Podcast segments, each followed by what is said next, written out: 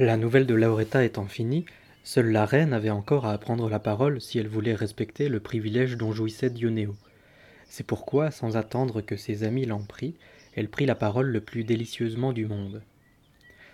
Se peut-il qu'une nouvelle vous semble encore belle après avoir entendu celle de Lauretta? Heureusement, elle ne fut pas racontée en premier, car il en est peu des suivantes que vous auriez appréciées, ce qui ne sera pas le cas, je l'espère, des dernières de cette journée. Quelle qu'en soit la qualité, cependant, je vais vous raconter la nouvelle qui m'incombe sur le sujet proposé. Il y avait dans le royaume de France un gentilhomme du nom d'Isnard, comte de Roussillon, qui vivait, étant donné son médiocre état de santé, avec un médecin, maître Gérard de Narbonne, continuellement attaché à sa personne. Le dit comte n'avait qu'un enfant, prénommé Bertrand, un très beau garçon, fort plaisant, élevé en compagnie d'autres enfants de son âge, parmi lesquels une fillette du dit médecin nommée Gillette, qui s'est pris de Bertrand, lui vouant un très profond amour, d'une ferveur presque inconvenante pour un âge si tendre. Le comte étant mort en laissant Bertrand aux soins du roi de France, l'enfant dut par conséquent se rendre à Paris, ce qui affligea cruellement la fillette, qui, perdant à son tour son père peu de temps après, aurait volontiers été à Paris pour voir Bertrand si elle avait pu faire valoir quelque juste raison pour le faire. Mais en vain, car on montait autour d'elle une garde sévère, étant donné qu'elle était restée riche et seule héritière. Parvenue en âge de se marier, elle n'avait plus oublié Bertrand et avait décliné l'offre des nombreux partis que ses parents lui présentaient, sans jamais avouer la véritable raison de ses refus. Or, un jour, alors qu'elle se consumait plus que jamais d'amour pour Bertrand, car elle entendait dire qu'il était devenu un très beau jeune homme, le hasard voulut qu'elle apprît que le roi de France, mal soigné d'une tumeur à la poitrine, en avait gardé une fistule, cause de profonds soucis et de grands tourments, et bien qu'on lui fait appel à de nombreux médecins, malgré leurs tentatives, il n'avait pas su le guérir d'un mal que tous, d'ailleurs, avaient aggravé. C'est pourquoi le roi, de désespoir, refusait désormais le conseil et l'aide de qui que ce fût. La jeune fille fut ravie de cette nouvelle, car elle pensa avoir trouvé là non seulement une raison valable de se rendre à Paris, mais également un moyen facile, si le mal était bien celui qu'elle soupçonnait, d'avoir Bertrand pour mari. En personne qui avait appris beaucoup de choses de son père, elle fabriqua donc une poudre, à base de diverses herbes efficaces dans le genre de maladie qu'elle croyait avoir diagnostiqué, puis elle monta à cheval et se rendit à Paris. Son premier souci fut tout d'abord de tout faire pour voir Bertrand, puis, mise en présence du roi, elle lui demanda de bien vouloir avoir l'obligeance de lui montrer de quoi il souffrait. À la vue de cette belle et gracieuse jeune fille, le roi n'osa refuser et lui montra son mal. Dès qu'elle en eut pris connaissance, elle fut aussitôt convaincue qu'elle le guérirait et lui dit Monseigneur, si vous le souhaitez, j'ai bon espoir de vous débarrasser de ce mal en huit jours, sans vous causer le moindre tourment ou le moindre tracas.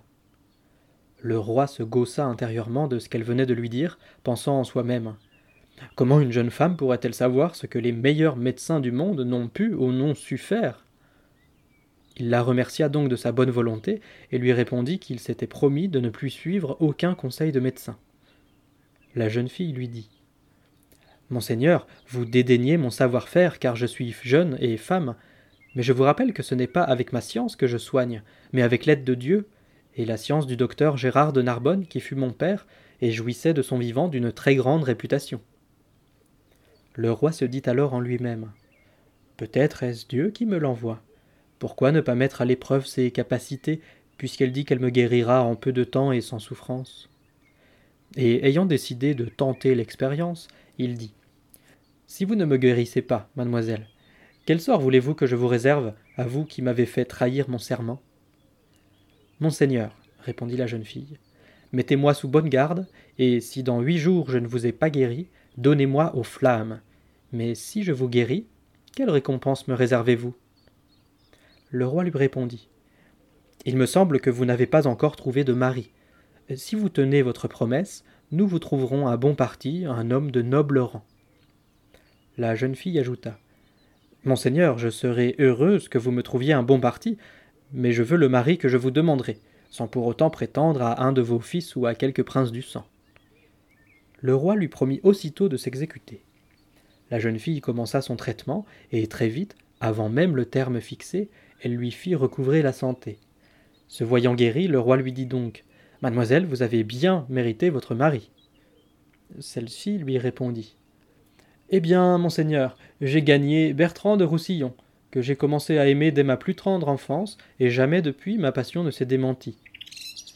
La chose ne parut pas simple aux yeux du roi, mais puisqu'il avait promis de s'exécuter, il fit appeler Bertrand et, lui dit, soucieux de ne pas trahir sa parole. Bertrand, vous êtes désormais un homme accompli. Nous voulons que vous rentriez gouverner vos terres et que vous emmeniez avec vous une jeune femme que nous vous destinons pour épouse. Bertrand dit Et qui est cette jeune femme, monseigneur? Le roi lui répondit C'est la jeune femme dont les remèdes m'ont rendu la santé. Bertrand la connaissait car il l'avait vue, et elle lui paraissait fort belle, mais il savait aussi qu'elle n'était pas d'un lignage qui pût rivaliser avec le sien. C'est pourquoi il dit d'un ton de mépris. Vous voulez donc, monseigneur, me donner une femme médecin pour épouse? À Dieu ne plaise que je prenne jamais pour femme quelqu'un de cette condition. Le roi lui rétorqua alors. Vous voulez donc que nous trahissions notre foi, reniant la parole que, pour recouvrer la santé, nous avons donnée à cette jeune femme, qui en récompense vous a demandé pour mari? Monseigneur, dit Bertrand, vous pouvez reprendre tout ce qui m'appartient et faire don de ma personne à qui vous plaît, car je suis votre vassal. Mais soyez bien sûr d'une chose, jamais je ne serai satisfait de cette union. Mais si, vous le serez, dit le roi, car la jeune femme est belle et sage, et vous porte un grand amour. C'est pourquoi nous espérons que vous mènerez avec elle une vie bien plus heureuse qu'avec une dame de plus haut rang. Bertrand se tut, et le roi fit préparer les noces en grande pompe, et au jour fixé, en présence du roi, Gillette épousa contre son gré Bertrand, qu'elle aimait plus que tout au monde. Le mariage conclu, celui-ci, en homme qui avait préalablement réfléchi à la conduite qu'il allait tenir, demanda au roi son congé, affirmant qu'il désirait retourner dans son comté et y consommer son mariage. Il monta à cheval, mais au lieu de se rendre sur ses terres, il gagna la Toscane. Ayant appris à cette occasion que les Florentins et les Siennois étaient en guerre, il prit le parti des premiers, qui l'accueillirent avec joie et le firent avec tous les honneurs capitaine d'un nombre conséquent de gendarmes, le gratifiant d'une solde intéressante, raison pour laquelle il demeura un long moment à leur service. La jeune épousée n'avait guère lieu d'être satisfaite de la situation, et formant l'espoir de réussir, grâce à ses nobles actions, à ramener son mari sur ses terres, elle vint en Roussillon, où tous la reçurent comme leur suzeraine. Elle trouva le comté en proie au désordre et à la ruine, car le maître avait été longuement absent. En femme avisée, déployant zèle et activité, elle remit tout en ordre. Elle ravit ainsi ses sujets, qui s'attachèrent à sa personne, lui témoignant un grand amour et blâmant très vivement le comte qui, lui, ne se satisfaisait pas d'elle. Quand la dame eut repris tout le territoire en main, elle en avertit le comte par l'intermédiaire de deux chevaliers, les priant de lui dire s'il renonçait à venir sur ses terres à cause d'elle, auquel cas elle se ferait un plaisir de partir pour lui plaire. Celui-ci répondit très durement aux deux messagers. Qu'elle fasse ce que bon lui semble. Pour ma part, je reviendrai vivre là-bas avec elle quand elle portera sept bagues au doigt et qu'elle tiendra dans ses bras un enfant né de moi. Il tenait beaucoup à cette bague dont il ne se séparait jamais, en raison des vertus qu'elle possédait, selon ce qu'on lui avait laissé entendre. Les chevaliers comprirent la dureté d'une condition reposant sur deux choses quasiment insurmontables et voyant qu'ils ne pouvaient le faire revenir sur sa décision, ils retournèrent auprès de la dame et lui racontèrent la réponse. Infiniment affligée, celle-ci prit après mûre réflexion la décision de savoir s'il y avait moyen de satisfaire aux deux épreuves. Ayant imaginé ce qu'elle allait faire pour reconquérir par là son mari, elle réunit une partie des hommes de ses terres, choisis parmi les meilleurs et les plus notables, et leur raconta dans le détail et en termes remplis de tristesse ce qu'elle avait fait par amour pour le comte et la réponse qui lui était réservée. Elle leur dit enfin qu'elle ne voulait pas que sa présence ici contraignît le comte à un exil perpétuel, et qu'elle entendait pour cela consacrer le reste de son existence à des pèlerinages et à des œuvres pour le salut de son âme. Elle les pria donc de se charger de la défense du comté et de son administration, et d'avertir le comte qu'elle lui laissait entière et libre possession de ses territoires et qu'elle avait quitté les lieux avec la ferme intention de ne plus jamais revenir en Roussillon. Tandis qu'elle leur exposait ses intentions, nombre de ces braves gens versèrent des larmes, la suppliant de changer d'avis et de rester, mais rien n'y fit. Elle recommanda à Dieu leur personne, et accompagnée d'un cousin et d'une servante, en habit de pèlerin, en portant avec soi force argent et bijoux précieux, elle se mit en chemin sans dire à qui que ce soit où elle allait, et ne s'arrêta que lorsqu'elle eut atteint Florence. Parvenue en ces lieux et descendue par hasard dans une petite auberge que tenait une brave veuve, elle vivait modestement comme il sied à une pauvre pèlerine, désireuse d'apprendre des nouvelles de son mari. Or, le hasard voulut que le lendemain, elle vit passer devant l'auberge Bertrand à cheval avec sa compagnie. Bien qu'elle sût parfaitement de qui il s'agissait, elle demanda à la brave dame de l'auberge qui c'était. L'aubergiste lui répondit. C'est un gentilhomme étranger, le comte Bertrand, agréable, courtois et très aimé dans cette ville. Il est follement amoureux d'une de nos voisines, noble mais pauvre. Il est vrai que c'est une jeune fille très honnête et que la pauvreté a empêché jusqu'ici de trouver un parti. Il est vrai que c'est une jeune fille très honnête et que la pauvreté a empêché jusqu'ici de trouver un parti. Elle demeure avec sa mère, une dame très sage et très bonne. Peut-être d'ailleurs que si sa mère n'était pas là, elle en serait déjà passée par les volontés du comte. La comtesse écouta attentivement ces mots et les conserva en mémoire. Puis, examinant minutieusement les choses dans leurs détails, elle vit clair et prit son parti. Ayant appris le nom de la dame et de la jeune fille aimée du comte, ainsi que la maison où elle demeurait, un jour, sans rien dire à personne, elle s'y rendit en habit de pèlerine. Elle trouva la dame et sa fille dans un grand dénubant, les salua et dit à la dame qu'elle désirait lui parler quand bon lui semblerait. La noble dame se leva et dit qu'elle était disposée à l'entendre. Elles se retirèrent toutes deux dans une chambre, et s'étant assises, la comtesse commença en ces termes. Madame, je crois que la fortune ne vous est pas plus amie qu'à moi, mais si vous acceptiez, vous pourriez sans doute remédier à notre sort à toutes deux. La dame répondit qu'elle ne désirait rien d'autre que de remédier honnêtement à son sort. La comtesse poursuivit. Il me faut être sûre de vous, à qui je me remets tout entière, car si vous me trahissiez, vous feriez notre malheur à toutes deux. La noble dame reprit. Vous pouvez me confier tout ce qu'il vous plaira assurément, car jamais je ne vous trahirai. Alors la comtesse, commençant par le récit de ses amours enfantines, lui dit tout d'elle, qui elle était, ce qu'elle avait vécu jusqu'à ce jour, avec une telle sincérité que la noble dame, prêtant foi à ses paroles, en personne qui les avait déjà entendues en partie de quelqu'un d'autre, se prit de pitié pour elle. Après avoir raconté ses malheurs, la comtesse reprit. Vous savez donc, parmi mes nombreux tourments, quelles sont les deux choses en possession desquelles je dois me trouver si je veux reconquérir mon mari? Or, il n'y a que vous qui puissiez me les faire obtenir, s'il est vrai, comme je l'ai entendu, que le comte, mon mari, aime passionnément votre fille. La noble dame lui répondit. Madame, je ne sais si le comte est amoureux de ma fille, mais il en donne l'apparence. Mais cela étant, en quoi puis-je vous être utile en cette affaire? Madame, répondit la comtesse, je vais vous le dire. Mais je veux d'abord vous préciser les bénéfices que vous tirerez de votre aide, si vous me l'accordez. Je vois que votre fille est belle et en âge de prendre mari, et à ce que j'ai entendu dire et cru comprendre, vous la gardez auprès de vous, car vous n'avez pas les moyens de l'établir. Je veux, en échange de l'aide que vous m'accorderez, la doter promptement sur mes propres deniers. Vous fixerez vous-même la somme qui vous paraît convenir pour lui trouver un parti honorable. L'offre plut à la dame qui était dans le besoin, mais cependant, ayant le cœur noble, elle dit Madame, dites-moi ce que je peux faire pour vous, et si mon honneur n'en souffre pas, je m'exécuterai volontiers. Vous ferez ensuite ce que bon vous semblera. La comtesse lui dit alors il me suffit que vous fassiez dire au comte, mon mari, par quelque personne de confiance, que votre fille est prête à céder à ses désirs, à condition qu'elle soit sûre d'être aimée comme il semble vouloir le faire croire. Ce dont elle ne sera jamais convaincue s'il ne lui envoie pas la bague qu'il porte au doigt, et dont elle a entendu dire qu'elle a à ses yeux le plus grand prix. Cette bague, s'il vous l'envoie, vous me la donnerez. Puis vous lui ferez dire que votre fille est prête à le satisfaire, vous l'introduirez ici en toute discrétion, et en cachette, vous me mettrez à ses côtés, à la place de votre fille. Dieu me fera peut-être la grâce d'être enceinte du comte, ainsi, la bague au doigt et son enfant dans les bras, je reconquérirai mon mari, et je vivrai grâce à vous en sa compagnie, comme une femme doit vivre avec son époux.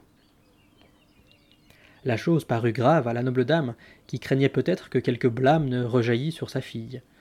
Mais à la pensée que c'était une œuvre de bien que de permettre à la bonne dame de retrouver son mari, et qu'elle faisait cela mue par une intention toute morale, se fiant à l'honnêteté et à la droiture de sentiment de la comtesse, elle promit non seulement de s'exécuter, mais en quelques jours, avec prudence et discrétion, selon l'ordre qu'elle avait reçu, elle fut en possession de la bague malgré la légère réticence du comte, et elle mit avec habileté la comtesse à la place de sa fille, dans le lit de son mari. Dès les premières étreintes, si ardemment désirées par le comte, Dieu permit que la dame fût enceinte de deux garçons, comme l'accouchement devait le montrer en son temps. La noble dame ne favorisa pas qu'une seule fois les étreintes de la comtesse et de son mari, et elle agit en cela avec tant de discrétion que rien ne filtra, et que le comte fut toujours persuadé d'avoir eu auprès de lui non pas sa femme, mais bien plutôt celle qu'il aimait et à laquelle, le matin, au moment de se séparer, il avait offert de beaux bijoux de prix que la comtesse conservait soigneusement. Lorsque cette dernière se vit enceinte, elle ne voulut plus imposer à la noble dame le fardeau d'un tel service, mais elle lui dit Madame, grâce à Dieu et à vous, j'ai ce que je désirais. Il est donc temps que je vous remercie de la manière qui vous conviendra, afin qu'ensuite je prenne congé de vous. La noble dame lui répondit que, si elle avait motif de se réjouir, elle l'envoyait très heureuse, et qu'elle avait agi non dans l'espoir d'une récompense, mais simplement parce qu'elle croyait qu'il était de son devoir d'agir ainsi pour faire une bonne action. La comtesse lui dit Madame, vous m'envoyez très heureuse, et quant à moi, je n'entends pas vous offrir ce que vous demanderez pour vous dédommager, mais pour faire une bonne action, car je crois qu'il est juste d'agir ainsi. Alors la noble dame, sous la contrainte du besoin, lui demanda toute honteuse cent lire pour rétablir sa fille.